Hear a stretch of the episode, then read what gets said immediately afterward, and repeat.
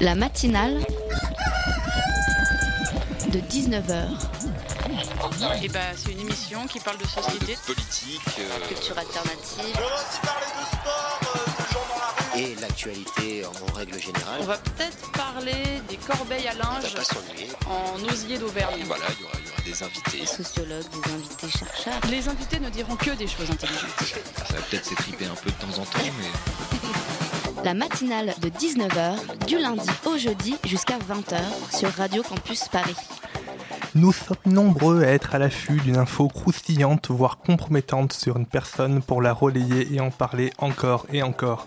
La plupart du temps, la personne concernée par la mauvaise image que le public en donne n'a rien demandé, si ce n'est de faire une campagne présidentielle peinard.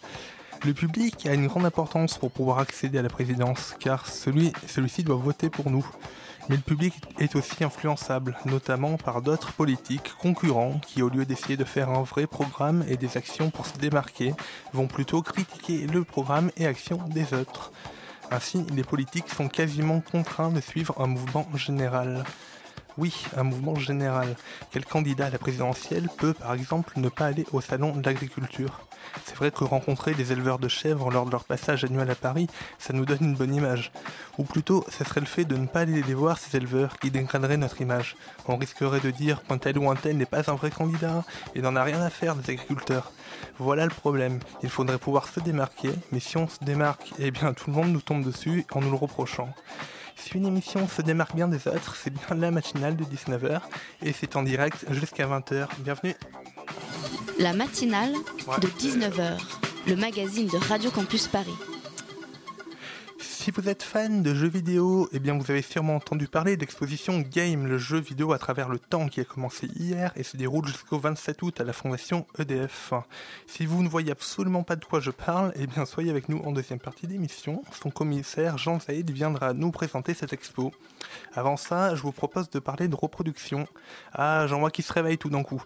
C'est bien, vous êtes pile à l'heure pour parler de la procréation médicalement assistée avec René Friedman. Donc, vous avez des Kleenex, des serviettes, une carafe d'eau, un lavabo. Vous vous installez là. Ici, vous avez tout le matériel nécessaire, petite coupe. Quand c'est fini, vous venez me voir. David Wozniak. Johanna et David Wozniak? Maître Chamberlain. Entre 1988 et 1990, Vous avez donné du sperme sous le pseudonyme de Starbuck. Vous avez donné 693 fois sur une période de 23 mois en échange duquel vous avez reçu la somme de 24 255 dollars. Vous avez un sperme d'une très bonne qualité. Vous êtes donc le géniteur de 533 enfants, dont 142 d'entre eux veulent connaître votre identité. 533 enfants, la procréation médicalement assistée ne marche pas toujours aussi bien. Gynécologue, biologiste, psychologue, obs- obstétricien, il contribue à Marseille, Montpellier, Paris, Rennes ou Strasbourg à faire arriver la vie quand elle semble se dérober. À faire arriver la vie quand elle semble se dérober. Je viens de vous lire un extrait du droit de choisir de René Friedman, spécialiste de la reproduction et du développement de l'assistance médicale à la procréation en France. Il est avec nous dans ce studio. Bonsoir. Bonsoir. À ma droite, ce sera un peu mon bras droit pour mener cette interview. La voici, la voilà, c'est Maureen. Bonsoir à toi. Bonsoir Julien. Alors tout d'abord, comment on peut définir la PMA En quoi est-ce que est-ce que est-ce différent de la gestation pour autrui? Ah bah ça n'a rien à voir. Euh, C'est-à-dire que la PMA, comme on dit, ou la MP, c'est l'assistance médicale à la procréation, ça consiste à donner un traitement avec en même temps euh, une partie biologique de préparation du sperme ou bien de préparation des ovules et du sperme euh, pour pouvoir donc euh, aider à ce que cela se réalise. La GPA n'est qu'une partie récente de cette histoire où ça consiste à ce qu'une femme porte un enfant qui n'est pas forcément d'elle sur le plan génétique et qu'elle a accepté de porter et d'accoucher euh, avec un contrat financier où il y a beaucoup d'intermédiaires qui sont de la partie, puisque ça atteint des sommes euh, je veux dire, assez importantes, dépassant 100 000 euros, et ne- ça concerne qu'une petite partie euh, des couples infertiles. Alors, que dit la loi en France Par rapport sur, le- sur, le P- sur la PMA Ah bah elle dit beaucoup de choses puisque déjà il y a une loi. Euh, C'est-à-dire qu'au début euh, ça a commencé quand Amandine est née il y a 35 ans, il n'y avait pas de loi. ensuite, on est passé à la réflexion éthique, c'est-à-dire est-ce qu'il y a des limites ou pas. Et puis ensuite, on est passé de l'éthique au droit. Et donc ça, c'est 94, c'est la première loi de bioéthique, alors que la première naissance, c'est 1982. Donc vous voyez qu'il y a 12 ans déjà avant l'établissement d'une première loi, laquelle a été révisée en 99, puis révisée ensuite en 2004, et ensuite en 2011. Et elle va être révisée l'année prochaine. Et pour, euh, pour quelle euh, révision? Eh bien, parce que justement, euh, les, techniques avancent, la société avance, en tout cas bouge, on peut dire à l'avance ou à le recul, je ne sais pas, ça dépend de son point de vue, mais il y a des, des modifications et puis, et puis des découvertes. Par exemple, jamais on pensait qu'on arriverait à analyser génétiquement l'embryon qui est in vitro, donc ça ouvre la porte à des, à, des infertilités d'origine génétique ou à des problèmes génétiques. De même qu'au début, on s'adressait surtout aux femmes et qu'on s'est rendu compte que ça pouvait aussi traiter les, les stérilités d'origine masculine. Alors, votre livre, euh, le, droit de choisir, c'est, euh, d'après ce que j'ai compris, la version augmentée, argumentée, il me semble avoir lu euh, sur Internet, d'un manifeste qui a été publié en mars 2016 par une, à peu près 200 spécialistes, si je ne me trompe pas, qui se qualifient tous de, je cite, lanceurs d'alerte en blouse blanche. Qu'est-ce que vous entendez par cette expression? Bah, Par cette expression, on essaye de sensibiliser au fait que L'infertilité, si vous voulez, touche quand même 10 à 15% euh, de la population en âge de procréer. Ça entraîne euh, beaucoup d'investissements affectifs, beaucoup d'investissements économiques, et donc et puis euh, des réflexions éthiques parfois, parce qu'il y a des limites à se fixer ou à dépasser. Donc c'est un vrai problème. simplement, on s'aperçoit qu'en France en particulier, on a cité quatre points sur lesquels il y avait un consensus sur les 200 signataires. Euh, quatre points qui étaient euh, incohérents, qui sont incohérents et qui nous font faire de la mauvaise médecine. Et c'est pourquoi, euh, dans tous les cas, ces quatre points, un certain nombre de couples qui en ont les moyens, c'est une autre discussion, vont à l'étranger où les lois ne sont pas les mêmes.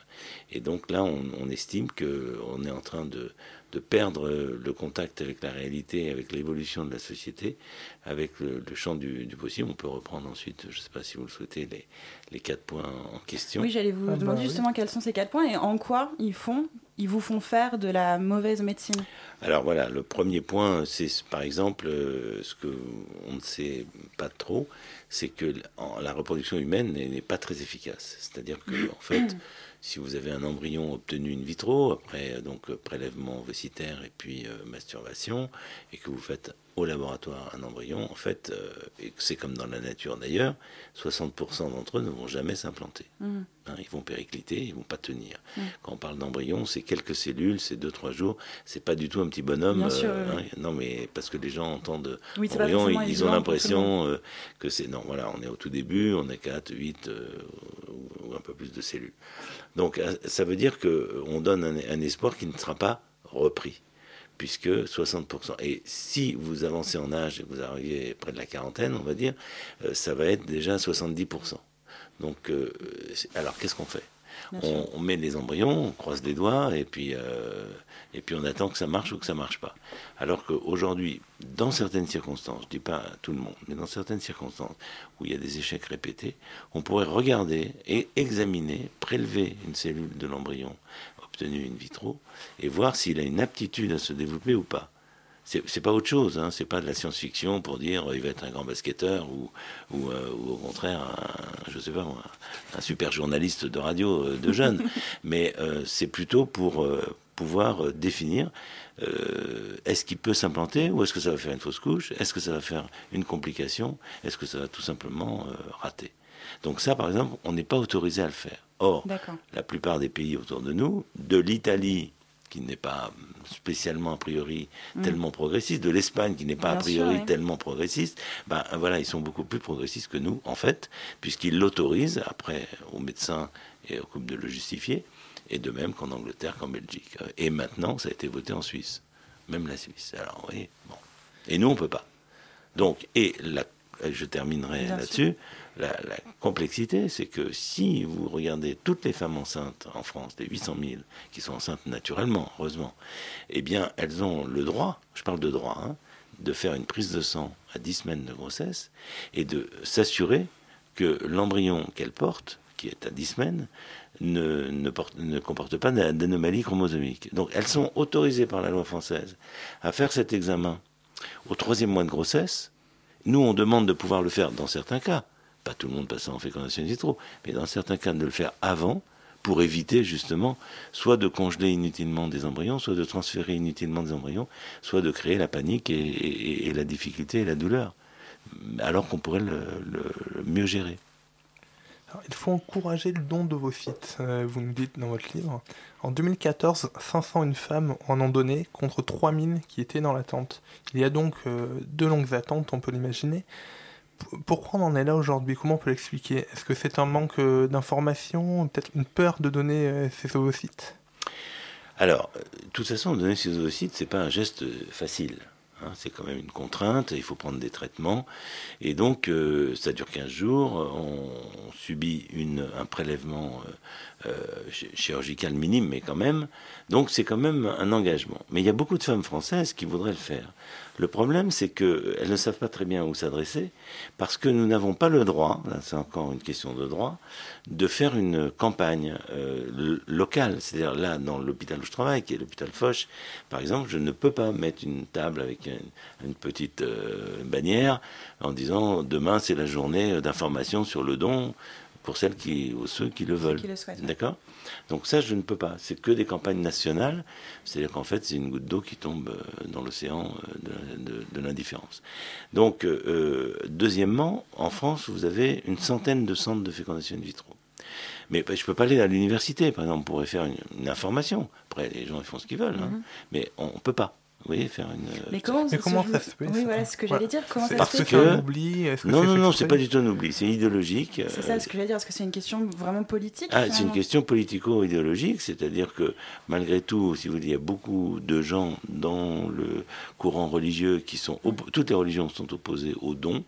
Euh, en fait, euh, et donc euh, mettre un peu le, le couvercle dessus. Voyez, de cette sorte qu'on ne peut pas faire véritablement ce que font d'autres pays. Alors d'autres pays le font, mais d'autres le font trop. Je veux dire par là que on tombe dans, la, dans le business. Mm-hmm.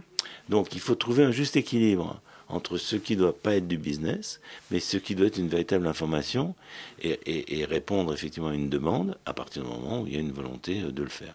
Alors après, ça soulève beaucoup de choses. Euh, votre émission ne nous laissera pas le temps de tout voir. On peut juste pointer un peu les, les thématiques. Oui, les problèmes les plus saillants. Les problèmes les plus saillants sont euh, anonymat ou non. Euh, parce que c'est pas évident quand même, si vous voulez, d'avoir pour une femme par exemple un don d'ovocyte et donc de porter un enfant qu'elle va élever ensuite avec euh, un ovocyte d'une autre femme mhm. qu'elle ne connaît pas si c'est anonyme, qu'elle peut connaître si ce n'est pas anonyme. Ça y est, on a tout de tout dans le, à l'échelle mondiale, ou la même chose avec euh, le sperme d'un donneur anonyme ou non anonyme. Donc vous voyez, ça, ça ouvre aussi un certain nombre de questions. Et la France, alors là, vous voyez une grosse différence. Actuellement, on en est où de l'anonymat en ce moment? Alors l'anonymat est obligatoire en France. Il est également obligatoire euh, en Espagne. Par contre, il n'est pas du tout obligatoire en, Angleterre ou en Belgique. Vous voyez, donc il y a des attitudes différentes. Et nous, on voulait remettre ça sur le tapis pour discuter de tout ça et, d'évoluer. Pour l'enfant, pour se développer plus tard, c'est quand même important de savoir d'où il vient. Euh, alors même si on a euh, nos parents qui, nous élèvent euh, avec amour et tout ce qu'on veut, peut-être de savoir, nos, de connaître nos parents biologiques, ça, ça, peut aider quand même. Oui, je, je pense que je pense que c'est un point qui mériterait d'être étudié pour changer ce qui a été créé en France, c'est-à-dire un anonymat imposé. Je crois que tout ce qui est imposé n'est pas bon. C'est-à-dire euh, l'anonymat imposé pour tous, euh, je veux dire, crée des difficultés, comme vous l'évoquez tout à l'heure. De l'autre côté, euh, je veux dire, imposer la connaissance des origines à, tout le monde, comme ça s'est fait en Suède, par exemple, pour les donneurs, ça pose aussi des problèmes parce qu'il y a des gens qui ne veulent pas et qui donc, du coup, vont au Danemark où ils ont une possibilité de le faire de façon anonyme. Donc, alors, on peut militer pour telle ou telle idée qui nous semble préférable, mais on ne peut pas l'imposer. Je veux dire, c'est quand même le couple qui, à un moment donné, fait appel au médecin, qui le dira ou qui ne le dira pas à l'enfant. Ensuite, l'enfant, euh, je dirais, selon qu'il est en Angleterre, pourra remonter à l'origine biologique. S'il est en, Espagne ou en France, il ne pourra pas. pourra pas du tout. Je vous propose de marquer une, euh, une coupure, une petite pause musicale.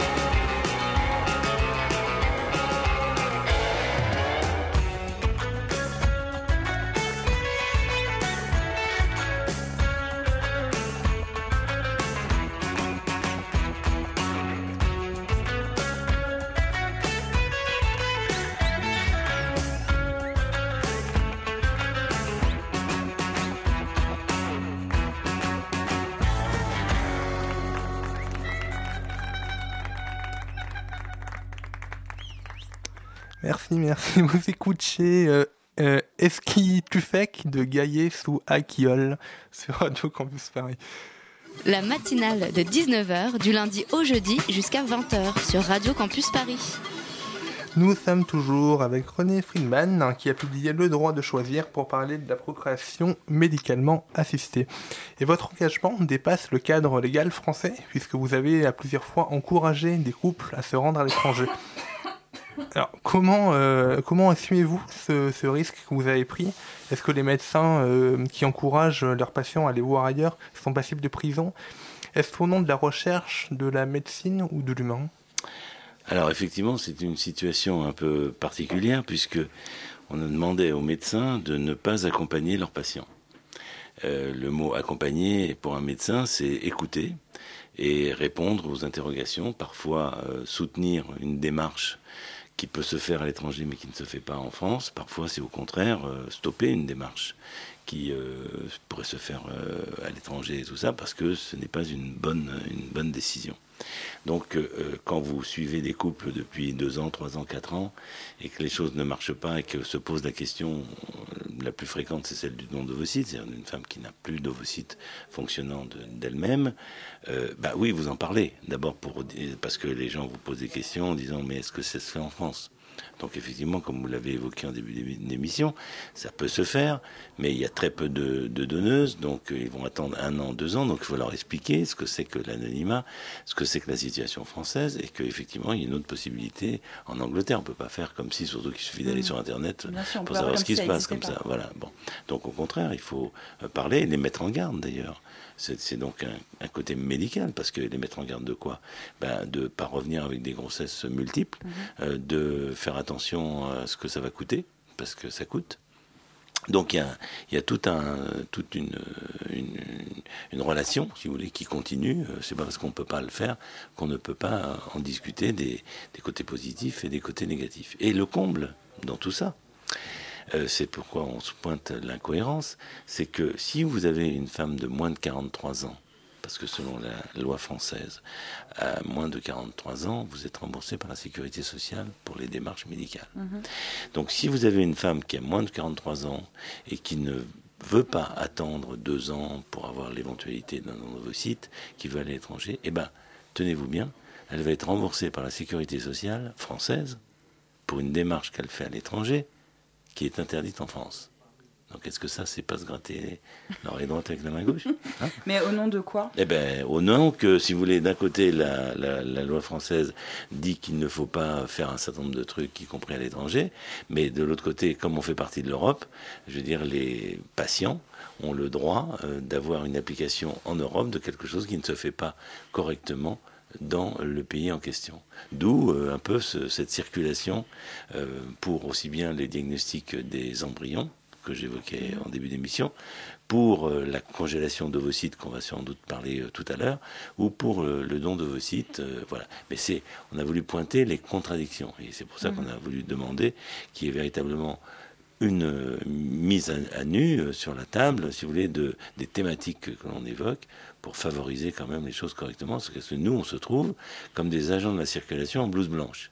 C'est-à-dire qu'on dit vous allez en Tchéquie, vous n'allez pas en, en Suède, vous allez, euh, enfin vous voyez, sur des bases qui ne sont pas très, très solides d'ailleurs. J'imagine euh, qu'il y a aussi un, un travail de prévention, si on peut dire, qui est fait avec les patients, les patientes, au sens où, euh, vous en parliez tout à l'heure, il y a des pays où ça tourne presque au business, cette histoire, euh, Mm. cette histoire de PMA. Ouais, Donc j'imagine que votre travail est aussi de mettre en garde ces femmes qui veulent euh, avoir des enfants. euh. Exactement, parce que si vous voulez, comme les, certains centres euh, à l'étranger qui veulent afficher des résultats vont être amenés à mettre euh, trois ou quatre embryons pour que, être un peu plus sûr qu'il y en a- que ça marche.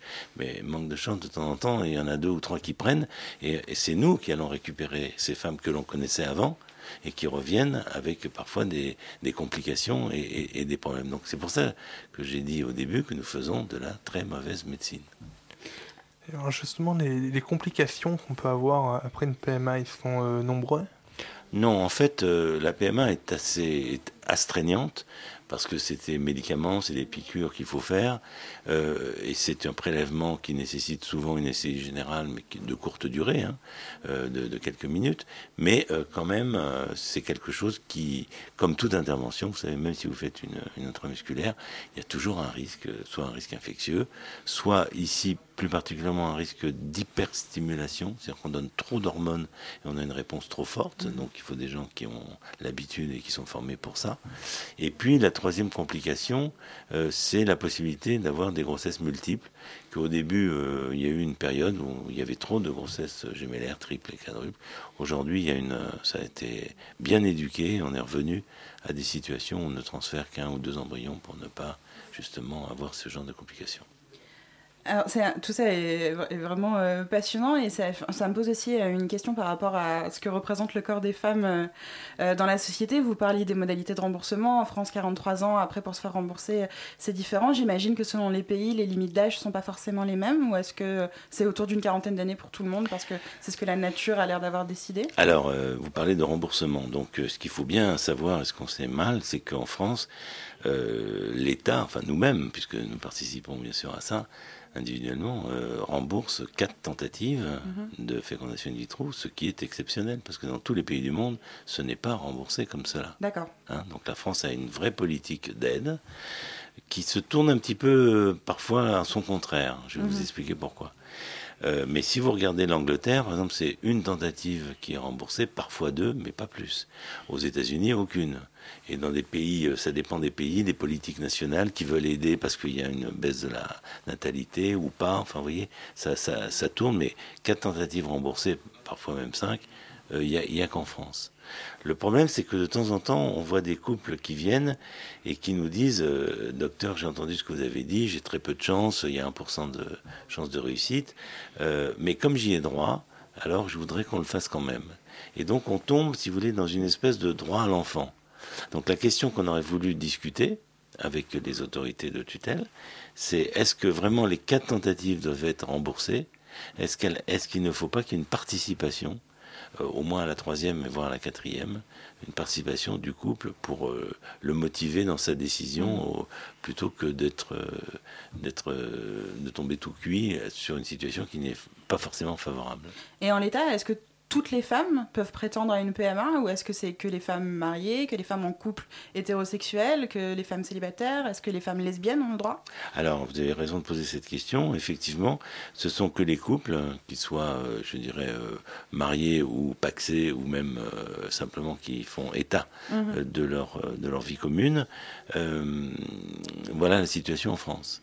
Par contre, euh, il y a euh, d'autres situations, là encore, en Europe, et c'est un des points du manifeste, parce que nous voyons de plus en plus de femmes seules, qu'elles soient seules à ce moment-là, qu'elles aient été euh, avec un conjoint, qu'elles soient homosexuelles ou qu'elles le seront, on n'en sait rien, Mhm. mais il y a une demande de femmes célibataires. Et nous pensons qu'il faut examiner ce problème. Euh, pourquoi nous disons examiner, nous ne disons pas comme ça, il faut juste répondre, parce que ça va poser le problème de l'anonymat, du non-anonymat, du don de sperme. On ne peut pas envisager d'utiliser euh, le sperme de façon euh, sans réfléchir à cette question. Vous voyez, si on tombait. Donc c'est pour ça que nous disons, mais ce que nous souhaitons, c'est nous mettre autour d'une table pour envisager comment on peut répondre à cette demande. Faut-il répondre à cette demande et quelles sont les modalités qui ne sont quand même pas aussi simples que cela. Oui, c'est ça ce que j'allais dire. Au-delà finalement des enjeux socioculturels ou socio-éthiques, il y a toujours finalement cette question du cadre euh, légal et du droit Oui. qui revient, qui Ben, automatiquement, parce que vous allez dire, mais est-ce que. Parce qu'il ne faut pas oublier que dans la plupart des pays qu'on évoquait, souvent c'est c'est quand même rémunéré. Donc euh, la France ne veut pas, et je pense qu'elle n'a pas tort, parce qu'on rentre dans un autre cadre de business sinon, euh, elle n'a donc pas tort, mais il faut bien réfléchir sur euh, anonymat, pas anonymat, gratuité, pas gratuité, participation, pas participation. Et là, si vous voulez, bon, ça fait euh, 35 ans hein, qu'on est quand même dans la PMA, et je pense qu'il est temps de s'adapter à une situation qui a évolué, notre société a évolué, et je pense qu'il faut qu'on avance, qu'on réfléchisse. Alors concrètement, on attend là maintenant, puisque plus rien ne va bouger avec l'élection présidentielle, tout de suite à l'instant même, on attend euh, l'année prochaine, enfin on attend déjà euh, dans quelques mois le rapport du comité national d'éthique qui va donner ses grandes lignes de réflexion. Alors est-ce que vous pouvez juste expliquer ce que c'est que le comité Alors, le national comité d'éthique? national d'éthique a été créé en 82, après la naissance d'Amandine. C'est 40 personnes qui sont Amandine, nommées. le premier le bébé premier bébé éprouvette. éprouvette, justement, par fécondation in vitro en France, que- qui était dans l'équipe que je dirigeais, je dirigeais à Calmar, et qui, euh, je dirais, c'est 40 personnes qui euh, réfléchissent sur les conseils, euh, qui sont elles-mêmes nommées pour 5 ans par différents instituts et par différents euh, organismes ou ministères, pas que des ministères, c'est pas que de l'État, mais il y a aussi les grands courants de pensée, et qui de- sont chargés de rendre des avis qui ne sont que des avis consultatifs, comme son nom l'indique. hein. Ensuite, ces avis consultatifs peuvent être repris parce que disons les choses ont été un peu dépiotées quoi. On, a un peu réfléchi, on met un peu en, en phase euh, les éléments de réflexion, peuvent être repris par le, le Parlement, donc de l'éthique au droit, et faire passer, mais des fois ce qui est dans le même sens, des fois à l'opposé. C'est pas une garantie. Mais là concrètement, on dit que les lois de bioéthique vont être en 2018 après l'avis du Comité national d'éthique qui va être dans, dans, dans quelques mois. Et après la présidentielle. Alors après la présidentielle, ce livre que vous avez eu la gentillesse de citer, donc cité- euh, signé par 200 médecins, euh, a été envoyé à tous les candidats.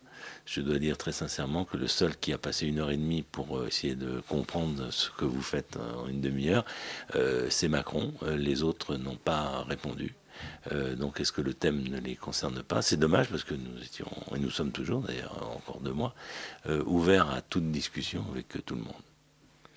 Voilà. Eh bien, merci René Friedman. De- je rappelle que votre livre Le droit de choisir est publié aux éditions du Seuil. Merci.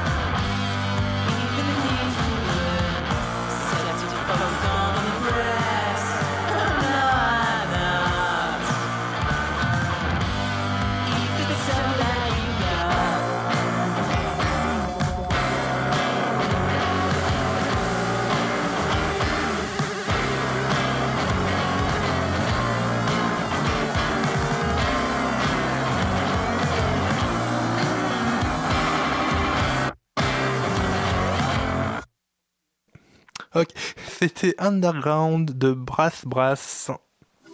La matinale de 19h sur Radio Campus Paris. Mon atmosphère favorite est celle des aéroports, disait Andy Warhol qui détestait prendre l'avion.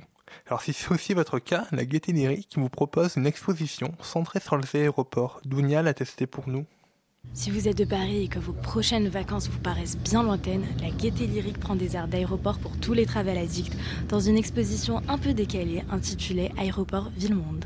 Aéroport Ville-Monde, c'est un, un temps euh, d'interrogation, c'est un moment pour bousculer nos repères, pour nous transporter ailleurs, dans un monde qui est à la fois très réel et très virtuel, un monde familier, un monde inquiétant, un monde qui bouscule nos repères, qui va nous amener à ressentir différemment euh, le temps, euh, l'espace, euh, la gravité, la légèreté, vous serez un peu en lévitation, vous serez transporté ailleurs. C'est un ailleurs qui est très contemporain, qui est très immédiat et qui est aussi dans l'urgence de la réalité que nous vivons tous les jours. À la fois excitant et angoissant, l'aéroport est devenu le symbole d'un nouveau mode de vie connecté et mondialisé. Carte d'embarquement à la main, on se laisse transporter entre vrombissements d'avions et plusieurs installations dans un terminal éphémère pour découvrir ce lieu qui témoigne des enjeux du monde actuel. Nous allons donc maintenant procéder au check-in de Aéroport Ville-Monde. Dans cette exposition, l'aéroport est envisagé comme notre destination.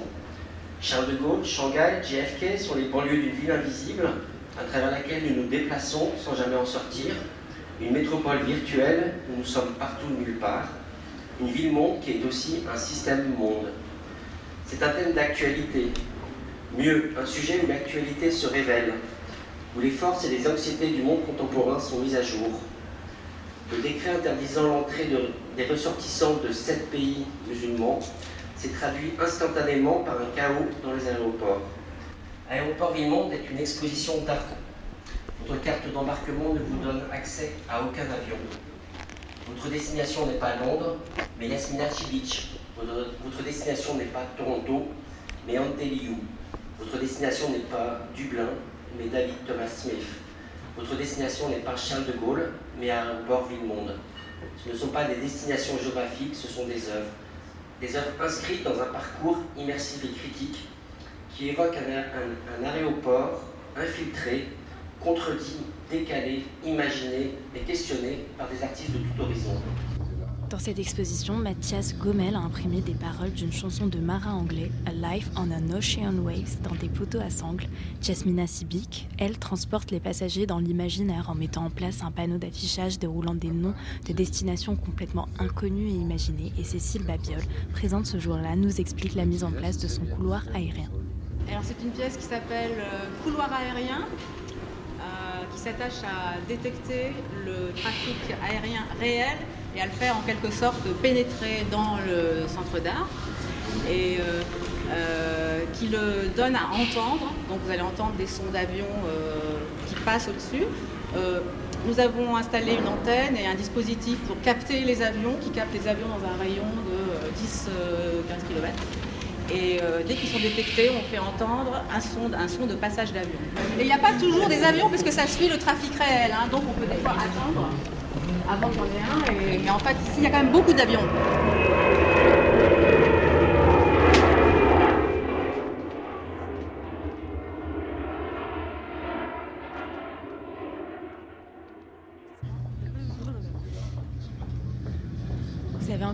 21 mai pour vous y rendre. Des ateliers comme les petits débrouillards sont aussi proposés aux plus petits et offrent une leçon d'aérodynamisme en détournant des ventilateurs d'ordinateur pour faire décoller un objet. Ou encore l'atelier Appliquons-nous où les documentalistes de la gaieté lyrique vous invitent à découvrir la richesse des applications sur tablette. Merci Dounia pour ton reportage. Vous écoutez la matinale, on est ensemble en direct jusqu'à 20h. La matinale de 19h. Plus de la moitié des Français jouent aux jeux vidéo, avec un âge moyen de 35 ans. Jusqu'au 27 août, à la fondation EDF, vous pouvez aller voir l'exposition Game, le jeu vidéo à travers le temps. Tout de suite, nous accueillons son commissaire Jean Z pour en parler. Bonsoir. Bonsoir. Alors, elle est allée voir l'exposition aujourd'hui, hein, et pour mener cette interview avec moi, bonsoir Tessa. Bonsoir. Alors Jean Z, euh, comment vous êtes retrouvé sur ce projet? On m'a passé un coup de fil et je suis allé dans un resto et la fondation EDF m'a dit est-ce que vous voulez être euh, commissaire d'une exposition sur le jeu vidéo? Je ne sais pas ce que c'était que être commissaire d'une expo. Maintenant je sais un peu plus, mais euh, à ce moment-là non. Donc j'ai eu le, le euh, parce que je me sentais honoré, j'ai eu le, le- la présomption de dire oui et on m'a dit il n'y a pas beaucoup de temps, vous savez, quelques six mois c'est pas beaucoup. J'ai dit mais moi je savais pas ce que c'était pas beaucoup de temps euh, puisque je sais pas ce que c'était qu'une expo. Effectivement c'est assez peu, mais on a réussi quand même euh, à amener l'exposition jusqu'au bout. Voilà, parce que j'étais sur France Info, j'imagine, ils m'avaient entendu, ils avaient aimé ce que je, ce que, ce que je faisais. Et voilà, de, de fil en aiguille, je pense que c'est venu de là. Et c'est quoi être commissaire, justement Parce que ça reste un peu flou généralement pour. Ben, être commissaire, c'est qu'on vous dit, bah voilà, on- nous, euh, Fondation EDF, on veut une euh, expo sur le jeu vidéo. euh, on fait beaucoup sur ce site d'expos sur le street art, sur la, La musique musique électronique, enfin plein de choses vachement bien, et euh, liées quand même à l'innovation, euh, ou à l'histoire de l'innovation, ou à l'innovation elle-même. Donc, euh, bah voilà, on me donne ça, et puis on me dit, on à, part ça, vous avez, vous avez carte blanche, et du coup, du coup, j'ai tricoté parce que j'avais des réflexions dans la tête, mais pas des réflexions sur une expo, des réflexions moi sur le, jeu vidéo d'aujourd'hui. Et donc du coup, j'ai, j'ai, on tricote là-dessus. J'avais mon sujet. Après, il faut appeler les gens qui ont le, qui ont le matériel, au mo5.com euh, notamment, l'association, les gens à qui, à qui ont les, qui ont les bornes, les bornes d'arcade. Bon bref, etc., etc. Choisir des scénographes parce que là, vous passez, c'est The Voice, hein, donc on vous présente euh, quatre équipes de scénographes et euh, c'est à vous, alors que vous avez jamais eu de responsabilité énorme. On vous dit, il faut choisir parmi les quatre. Vous choisissez les plus jeunes, donc ça, ça, ouais, ça hésite hein, du côté de la direction. Est-ce qu'on vraiment il faut les prendre ou pas? Moi, oui, j'ai un coup de cœur. Bon, bref, voilà, et, et on arrive six mois après à, à Game. Alors du coup, cette exposition retrace l'histoire des jeux vidéo. Mhm. Est-ce que ça vient de vous, ça- cette, euh, de, de- de faire euh, cet angle-là, on va dire, d'exposition, ou c'est la fondation EDF Non, non, non, la fondation, euh, je vous l'ai dit, c'est euh, innovation et jeux vidéo. Voilà. D'accord. Posé là-dessus, c'est fini. Mais clairement, c'est fini. Il n'y a pas d'autre chose que ça, que réellement que ça. Et à votre avis, Et- pourquoi du coup faire une exposition sur l'histoire des jeux vidéo alors, ça a déjà été fait à Paris en plus, et ça se fait d'ailleurs aussi dans d'autres villes, mais à Paris, il y en a eu deux importantes, notamment Arts et Métiers euh, et Grand Palais, euh, qui faisaient déjà ça, c'est-à-dire qui retraçaient, Ah euh, ouais. oui, oui, qui retraçaient de Pong, en gros, à aujourd'hui, euh, l'histoire des jeux vidéo. Mais moi, le, le, le- euh, le- ce que je me suis dit, c'est que c'est il c'est quoi le jeu vidéo aujourd'hui? C'est-à-dire que si on garde un peu l'œil frais, un peu l'œil naïf, si on, si on retrouve un peu de naïveté, c'est quoi aujourd'hui? Eh ben, c'est un jeu vidéo qui a mille visages. Euh, c'est des youtubeurs, c'est du e-sport, euh, c'est des jeux vidéo qui ressemblent à des films. Et donc, c'était important de partir d'aujourd'hui et de, détricoter l'histoire du jeu vidéo pour aller jusqu'aux années 50 et trouver des indices pour expliquer comment on est, est arrivé là. Que- quelles sont les, les grandes étapes dans l'histoire du jeu vidéo? Bah, si on part euh, à l'envers, euh, on retrouve forcément Pong 72, c'est le Big Bang économique, c'est-à-dire que là, d'un coup, le, le jeu vidéo, une borne d'arcade, euh, on ne sait pas ce que c'est le jeu vidéo. Ça n'existe pas le jeu vidéo. Voilà, faut, faut être ça n'existe pas du tout. Euh, et d'un coup, tout le monde va vouloir jouer aux jeux vidéo. Euh, on va aller dans les bars, on fait des, des bornes, de- des, des- bornes d'arcade de cocktail avec, euh, voilà, on pose son drink et on joue au Pong. Enfin bon, voilà, tout ça est ridicule.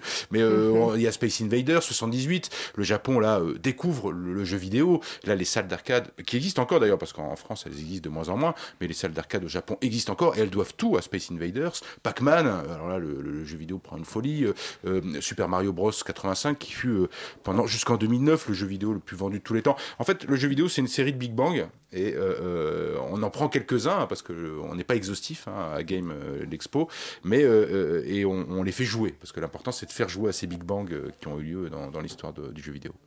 Comment est-ce qu'on crée un jeu vidéo? J'imagine que la, la méthode a bien changé depuis, depuis le début. Eh ben non, en fait, Euh, elle s'est perdue cette méthode en cours de route et puis elle s'est retrouvée. Aujourd'hui, on peut faire des jeux à 400, 500, 800 comme les jeux Ubisoft, les Assassin's Creed ou le Uncharted 4 qu'on présente, voilà, qui a un budget hollywoodien, un hollywoodien, euh, un marketing hollywoodien, bon bref, etc., etc. Et puis vous avez Minecraft. Euh, Minecraft, c'est un bonhomme.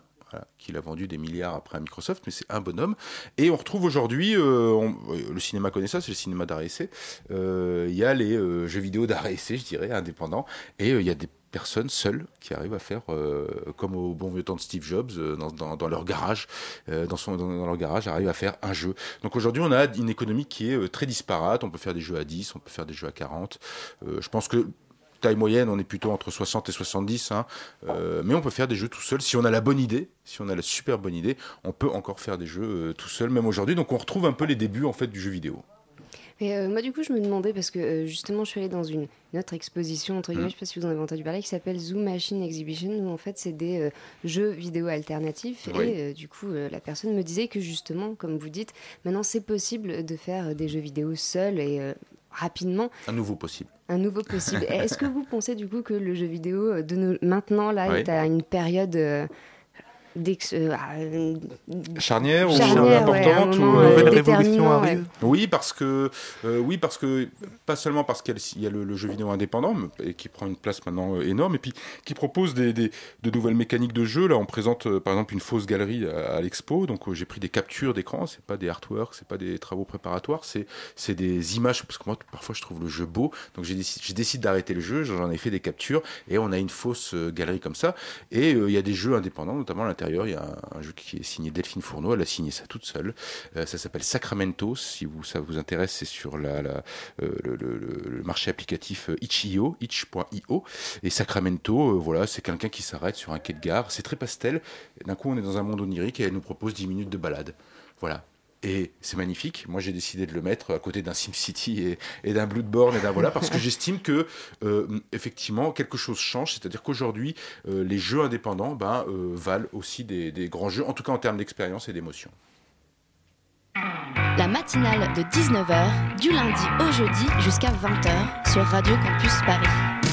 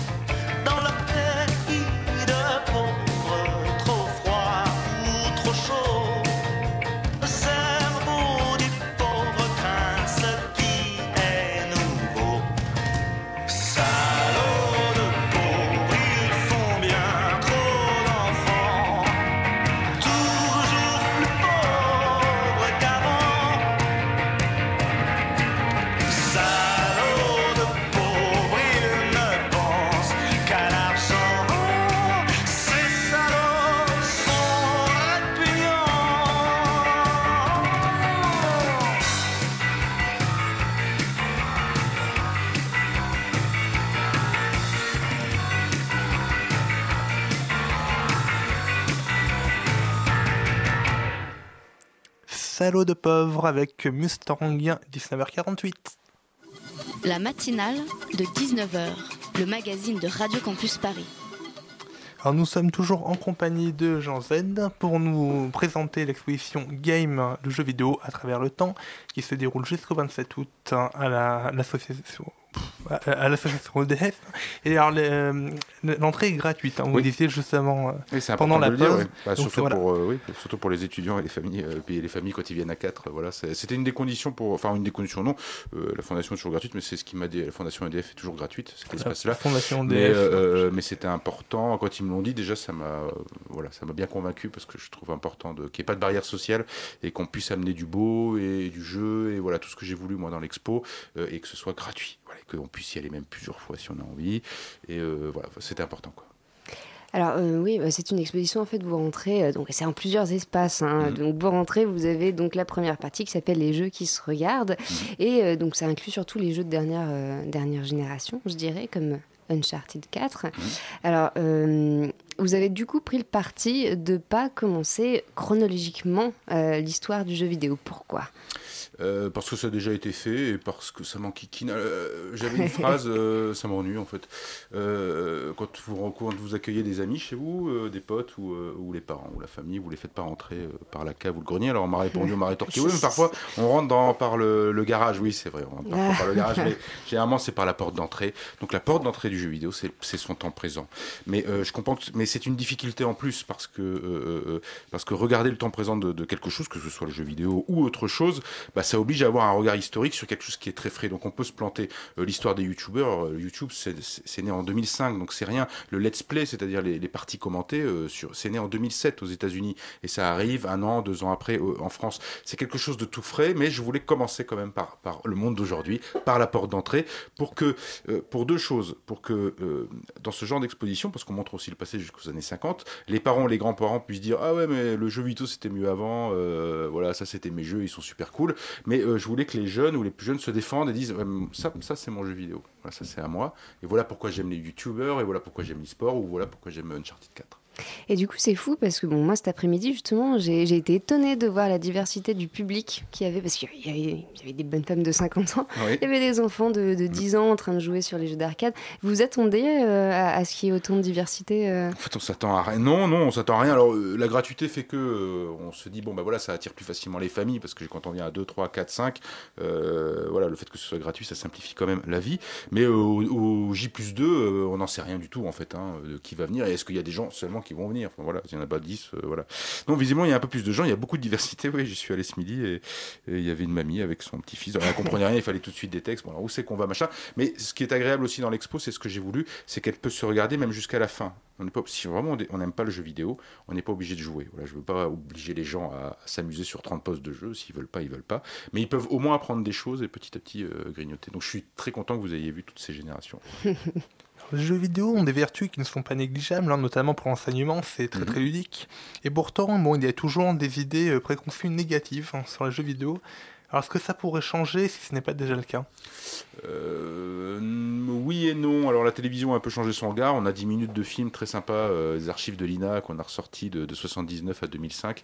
Et on voit que ça a bien changé parce qu'en 2005, on parle ah, les technologies, c'est super dans le jeu vidéo, ça ressemble à un film. Mais en 79, il y a un, un reportage sur Space Invaders au Japon où on parle quand même de la naissance de la mafia et de jeunes mineurs euh, japonaises qui se prostituent pour des pièces de 100 yens, ce qui n'a jamais eu lieu. Mais euh, dire ça aux parents français à l'époque, enfin, faut voir l'impact que ça peut avoir quand une télévision à l'époque pouvait dire une, telle bêtise, euh, euh, c'est fort. Donc euh, non, et puis il faut savoir que 7% des Français aujourd'hui considèrent que le, le- le jeu vidéo c'est de la culture. C'est euh, plus que les 5% de la télé-réalité, mais c'est moins que la pêche, la, la pêche et, et la chasse qui sont à 10. Donc euh, on se rend compte un peu de... On n'y est pas encore. Voilà, on n'y est pas encore, mais je pense que comme le jeu vidéo est en train de devenir un art aussi, grâce à sa scène indépendante, ça va peut-être aller plus vite, effectivement. D'accord, puis la pêche et la chasse, c'est un peu plus vieux que, que les jeux vidéo. Alors, bah, les, jeux, les jeux vidéo, c'est quand même un grand secteur euh, de recherche et d'investissement. Mmh. Ça représentait 80 milliards d'euros en 2016. Mmh. Alors, comment on peut expliquer justement un tel engouement euh, de la recherche et des, de l'innovation dans, dans les jeux vidéo?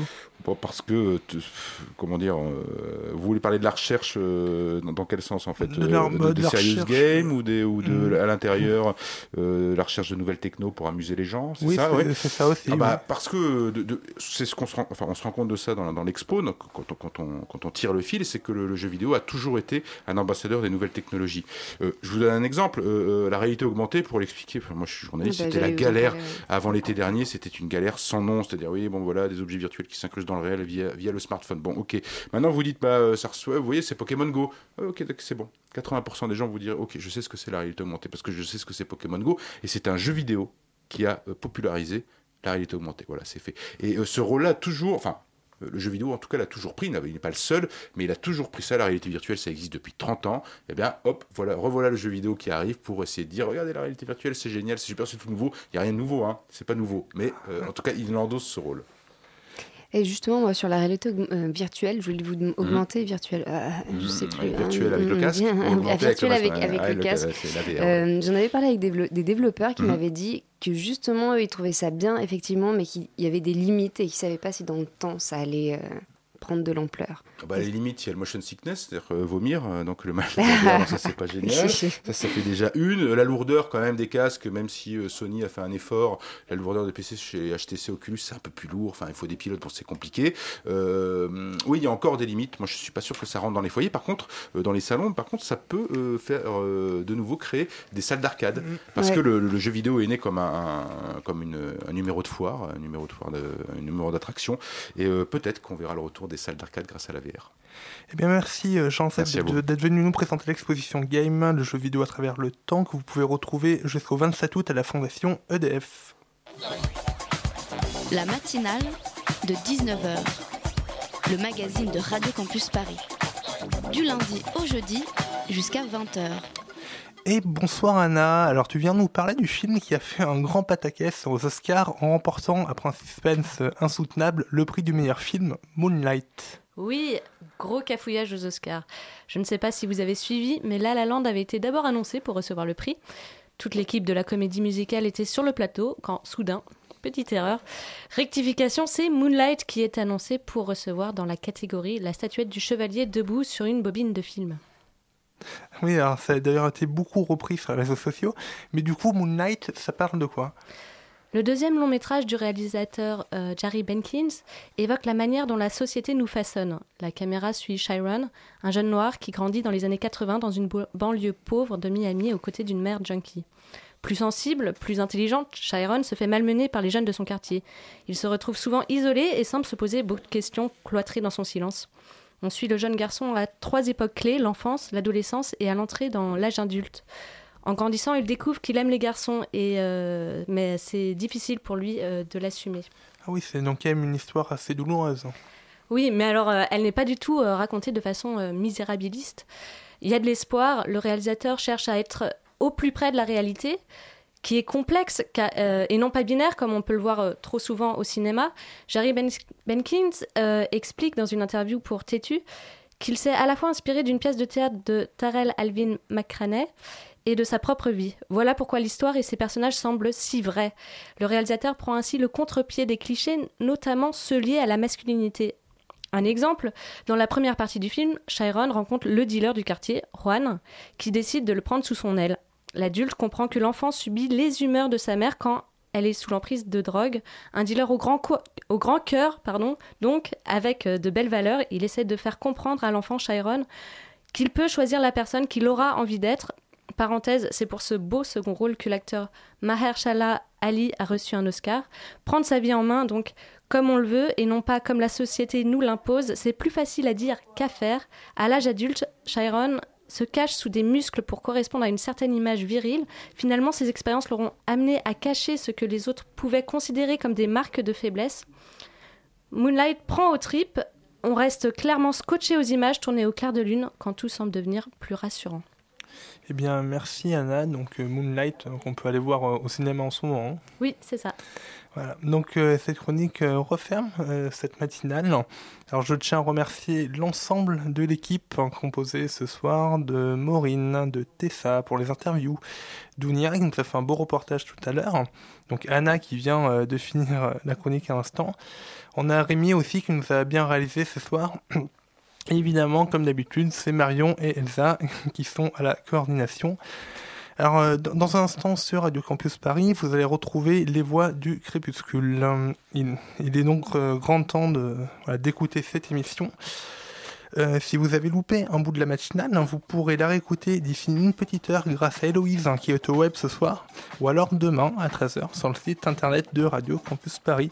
Je vous souhaite un bon week-end et je vous dis à très bientôt sur les ondes du 93.9.